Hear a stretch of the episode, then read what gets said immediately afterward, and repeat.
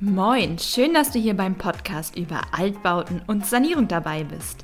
Dein Podcast, der dich unterstützen möchte, deine Traumimmobilie zu finden, die richtige zu kaufen, zu sanieren und einzurichten. Finde deinen Altbau und gestalte ihn so, wie du es dir schon immer erträumt hast.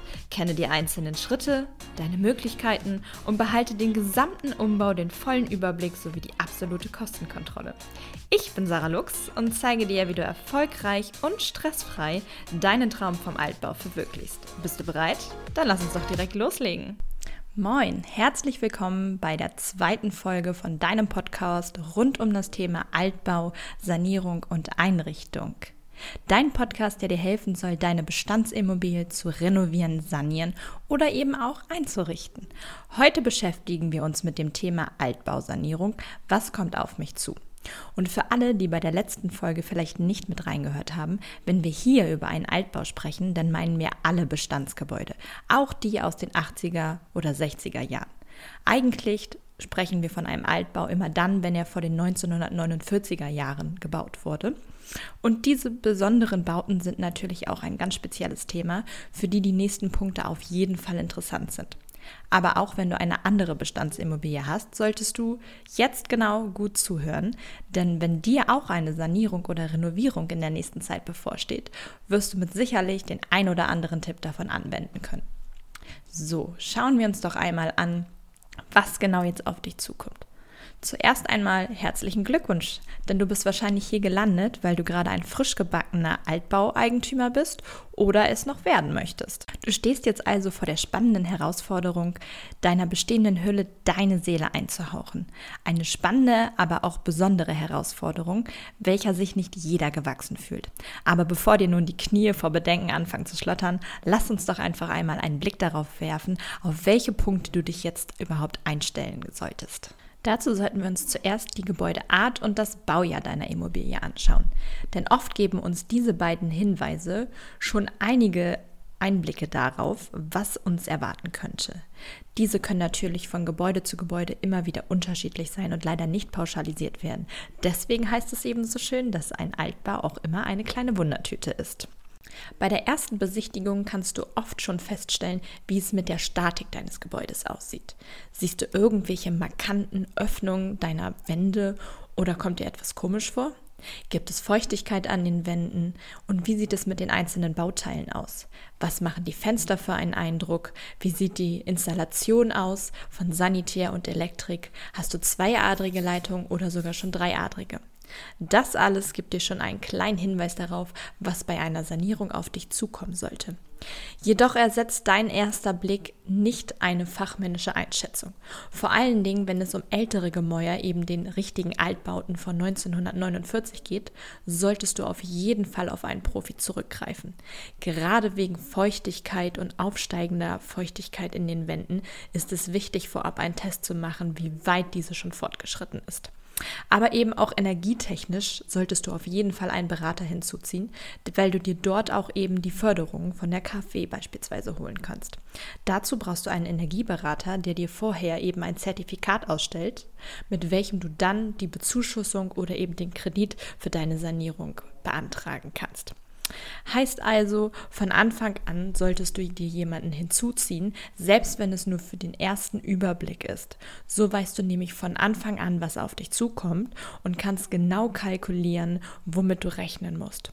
Hier solltest du auf keinen Fall am falschen Ende sparen, denn diese Einschätzung kann ausschlaggebend dafür sein, ob du diese Immobilie eben erwerben solltest oder nicht. Sollte also alles mit der Immobilie in Ordnung sein und es kommt zu einem Kauf, kannst du dich nun damit beschäftigen, was alles getan werden soll.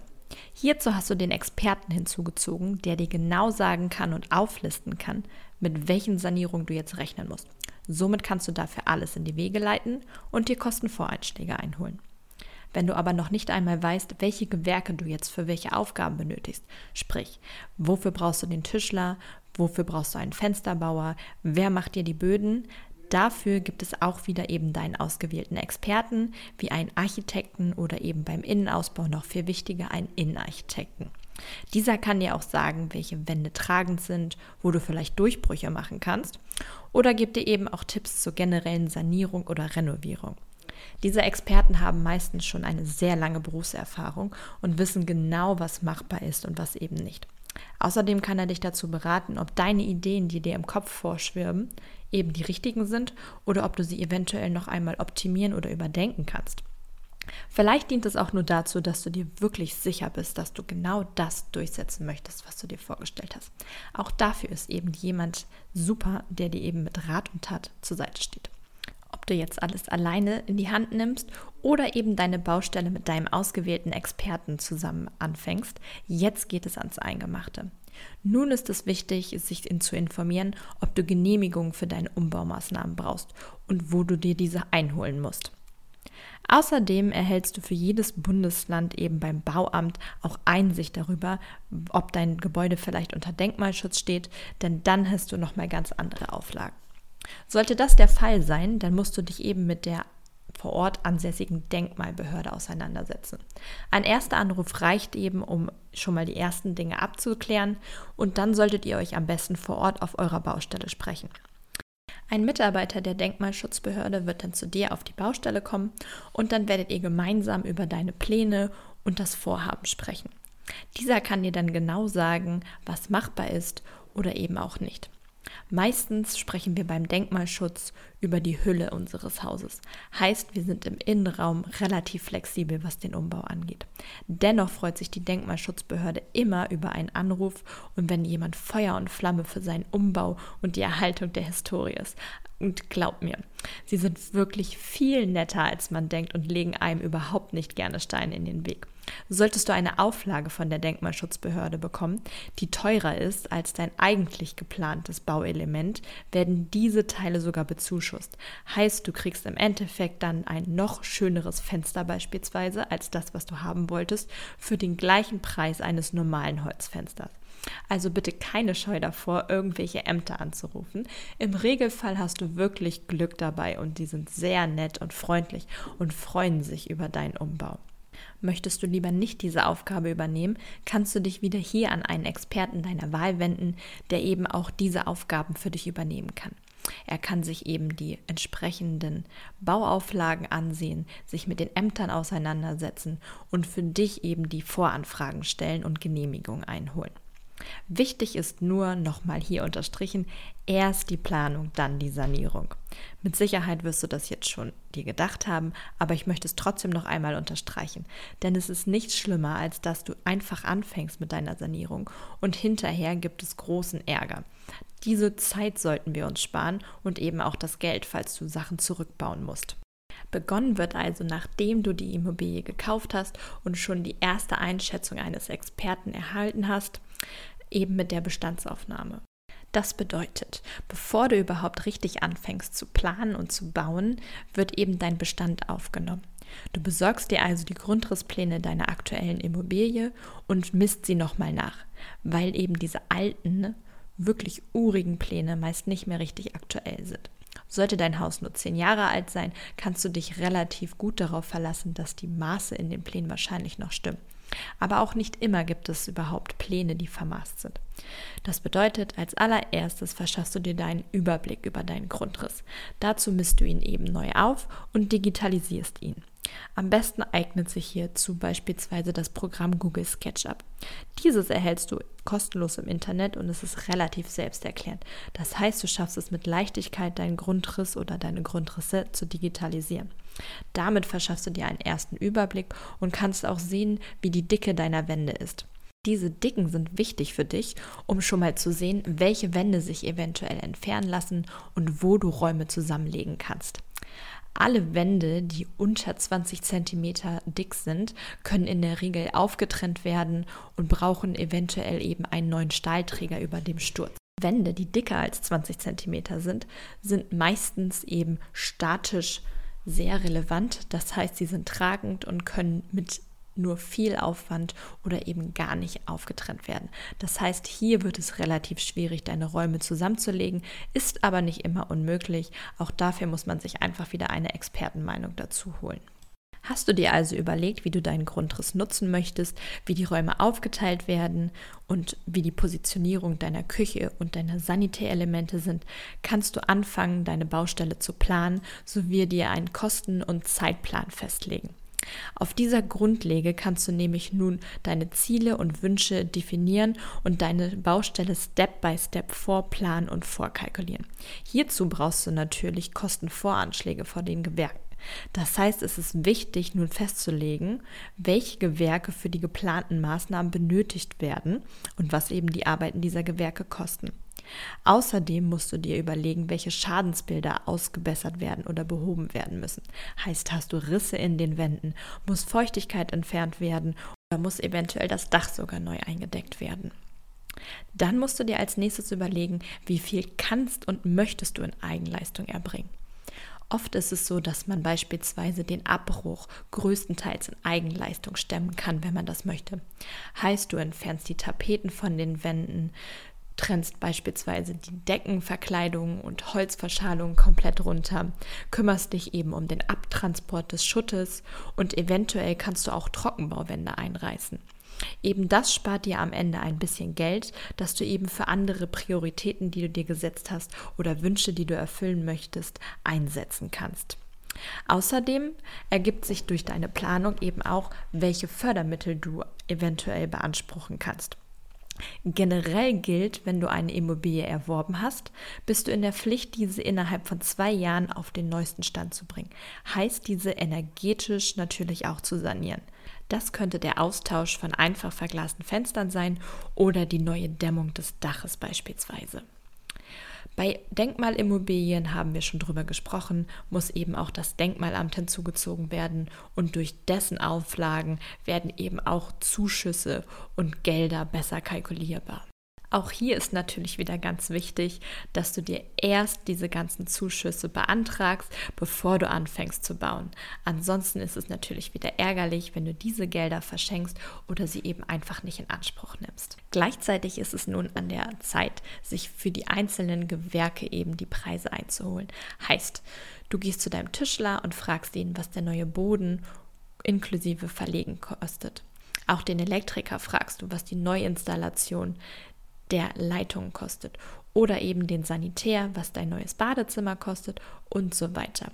Eben all diese Gewerke, die du brauchst für die Dinge, die du nicht in Eigenleistung machen möchtest oder machen kannst. Das alles hilft dir, um am Ende eben deine Gesamtkosten kalkulieren zu können.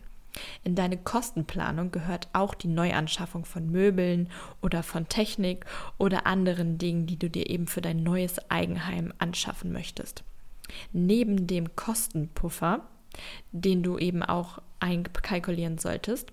Das bedeutet, du nimmst 10% von den Gesamtkosten nochmal als variable Kosten. Denn wir haben am Anfang darüber gesprochen, so ein Altbau ist immer eine kleine Wundertüte. Du kannst immer noch zu diesem fortgeschrittenen Zeitpunkt nicht genau sagen, was alles auf dich zukommt. Genau kannst du das erst sehen, wenn der Abriss fortgeschritten ist und sich eventuell die ein oder anderen Kleinigkeiten oder größeren Kleinigkeiten noch zeigen. Also ist es auf jeden Fall sinnvoll, 10% der Gesamtkosten als variablen Puffer zu kalkulieren. Das kannst du eben auch einkalkulieren oder brauchst du, wenn du dir einen Kredit aufnehmen möchtest. Es wäre doof, wenn du hinterher nachfinanzieren musst, weil das wird leider richtig teuer. Das ist natürlich kein Muss, lediglich ein kleiner Tipp von mir. Ein weiterer Tipp ist auch, dass du dir mindestens pro Gewerk zwei Kostenvoranschläge holen lässt. So kannst du eben gucken, ob der Tischler deines Vertrauens auch eben preislich sehr interessant für dich ist. Außerdem solltest du alle deine Gewerke fragen, ob sie zu dem Zeitpunkt deines Umbaus auch Zeit haben. Gute Handwerker sind natürlich gefragt. Heißt, du solltest frühzeitig die Gewerke in den Zeitraum planen und eben diese auch ansprechen, damit diese das für dich planen können, um eben auch verfügbar zu sein und deine Baustelle in deinem gesetzten Zeitraum fertigzustellen. Also fragst du auch alle, wie lange sie circa für ihre Arbeiten brauchen und kannst dann einplanen, wer wann auf der Baustelle sein zu hat und bis wann er seine Arbeiten zu erledigen hat. Aber auch hier gilt, bitte rechne nicht damit, dass du dich genau auf diese Aussagen festlegen kannst. Denn es können auch hier immer wieder Kleinigkeiten passieren, womit niemand rechnet. Es können Materialien nicht lieferbar sein oder oder. Deshalb rechne immer mindestens mit ein bis zwei Monaten Kulanz, bis deine Baustelle wirklich richtig fertig ist. So verhinderst du deine Enttäuschung am Ende. Außerdem gilt natürlich auch das Gleiche für dich, wenn du deine Baustelle selber in die Hand nimmst. Kalkuliere auch hier ein, wie lange du für die einzelnen Dinge brauchst, bis wann du einzelne Räume fertig haben möchtest und eben welche Vorarbeiten du beispielsweise für deine geplanten Gewerke, die dir zuarbeiten oder eben die Dinge erledigen, die du nicht in Eigenleistung machen kannst oder möchtest. So kriegst du einen groben Überblick wann du deine Baustelle fertig kriegst. Wenn du beispielsweise weißt, dass du nur an drei Tagen innerhalb der Woche abends auf deiner Baustelle sein kannst, kriegst du einen ungefähren Überblick darüber, was du schaffen kannst. Und wer sich hier auch wieder genügend Puffer einrechnet, der wird hinterher nicht enttäuscht. So, haben wir also die ganze Vorplanung hinter uns gebracht, die Pläne stehen, wir haben unsere Gewerke, die wir brauchen, beauftragt oder wissen genau, bis zu welchem Tag X wir unsere Vorarbeiten erledigen müssen, geht es endlich los. Der Endgegner Baustelle, denkst du dir. Du hast etliche Nächte über deinen Plänen gegrübelt und auch die Ausführungspläne gemacht, die eine genaue Liste erstellt, was alles gemacht werden muss und es geht los auf der Baustelle. Die Baustelle läuft und es sieht alles gut aus, aber dann kommt das. Die Fliesen sind an die falsche Stelle gekommen und du hast es viel zu spät gemerkt und auch der Boden ist total uneben. All das fällt dir meistens erst auf, wenn du gerade dein erstes Mal in deinem eigenen neuen Badezimmer duschen möchtest. Hast du das alles selber gemacht, dann ist es dir vielleicht schon aufgefallen oder du hast dich damit abgefunden, dass es okay ist, weil du das erste Mal dein eigenes Badezimmer gemacht hast. Hast du es aber in professionelle Hände gelegt und hinterher diese Mängel sogar bei der Bauabnahme abgesegnet, hast du im Endeffekt relativ schlechte Karten, dass diese Baumängel nochmal auf deren Kosten behoben werden. Das heißt also, eine Baubegleitung und ein Bautagebuch ist absolut wichtig. Ob du das jetzt komplett selber machen möchtest oder eben auch wieder in professionelle Hände legst, bleibt dir überlassen. Jedoch ist meine Empfehlung, dass auf jeden Fall zumindest die Bauabnahme für die einzelnen Gewerke über einen Experten abgewickelt werden müssen. Denn dieser hat einfach einen wesentlich fachlicheren Blick als du und kann eben genau diese Mängel schon feststellen, bevor du sie abnimmst. Das heißt, sie können eben noch wahrscheinlich mit mehr Zeit natürlich wieder fertiggestellt werden, aber du musst nicht für immer damit leben. Das heißt also, am besten bist auch du selber täglich auf der Baustelle, machst dir Fotos und führst ein Bautagebuch. So hast du alles für deine Unterlagen und hast eben viel mehr Chancen auf einen Schadenersatz, sollte es am Ende zu irgendwelchen Mängeln kommen. Natürlich kann auch einfach alles glatt gehen auf deiner Baustelle oder du hast sowieso alles selber gemacht und dir nur hin und wieder einen Rat von einem Experten dazu geholt. Das alles sind eben grobe Tipps und ein grober Ablauf, wie deine Baustelle ablaufen könnte. Wichtig ist einfach nur, wie schon angesprochen, dass du dir vorher einen genauen Plan machst, genau priorisierst, was du möchtest und was du dir leisten kannst.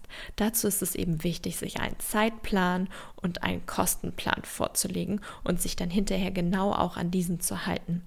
Es wird richtig teuer, wenn du während des Bauens immer wieder dich umentscheidest, die Handwerker ständig wiederkommen müssen, um irgendwas auszutauschen und so weiter. Da sammeln sich eben Stunden und die Kosten schießen in die Höhe. Wenn du diese kleinen Dinge beachtest, bist du aber auf jeden Fall auf der sicheren Seite. Eine gute Vorplanung wird dir auf jeden Fall viel Zeit und viel Nerven sparen. Und es wird dir zeigen, dass wirklich jeder imstande ist, eine Altbauimmobilie auch selbst zu sanieren und dies sogar relativ stressfrei und ohne große Risiken. Und so können wir auch gleich mal wieder den Spruch, dass ein Altbau ein Fass ohne Boden ist, ausmerzen. Denn wenn du deine Immobilie vernünftig entkernst und sie quasi nackig machst, weißt du genau, woran du bist und kannst sie dir von Grund auf auf den neuesten Stand sanieren.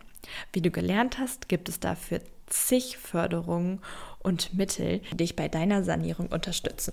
Bist du jetzt neugierig geworden, weil du gerade direkt vor deiner Sanierung stehst oder brauchst einen noch genaueren Fahrplan für deine Altbausanierung, dann schau doch gerne auf der Website www.lightyearrooms.online vorbei. Dort habe ich dir als kostenlosen Fahrplan eben genau diese To-Do-Liste für deine Altbausanierung hochgeladen. Die kannst du dir kostenlos runterladen und hast dann während des gesamten Prozesses eine Checkliste, die du bearbeiten kannst. Sollte dir diese Hilfestellung nicht ausreichen, kannst du uns natürlich auch gerne kontaktieren. Schreib uns eine E-Mail oder ruf uns an und dann sprechen wir über deine Sanierung oder deinen Umbau. Gerne helfen wir dir dabei, in deine Traumimmobilie einzuziehen und die Sanierung möglichst stressfrei hinter dich zu bringen. Ansonsten sage ich vielen lieben Dank fürs Zuhören und ich freue mich schon auf die weiteren spannenden Podcast-Folgen zu vielen verschiedenen Themen rund um das Thema Altbau, Sanierung und Einrichtung. Vielen lieben Dank fürs Zuhören und wenn dir diese Podcast-Folge gefallen hat, dann lass uns doch gerne eine Bewertung da. Ansonsten schau dich auch gerne auf der Website und dem Blog um und liest dich in weitere spannende Themen rund um das Thema Altbauten, Sanierung und Einrichtung.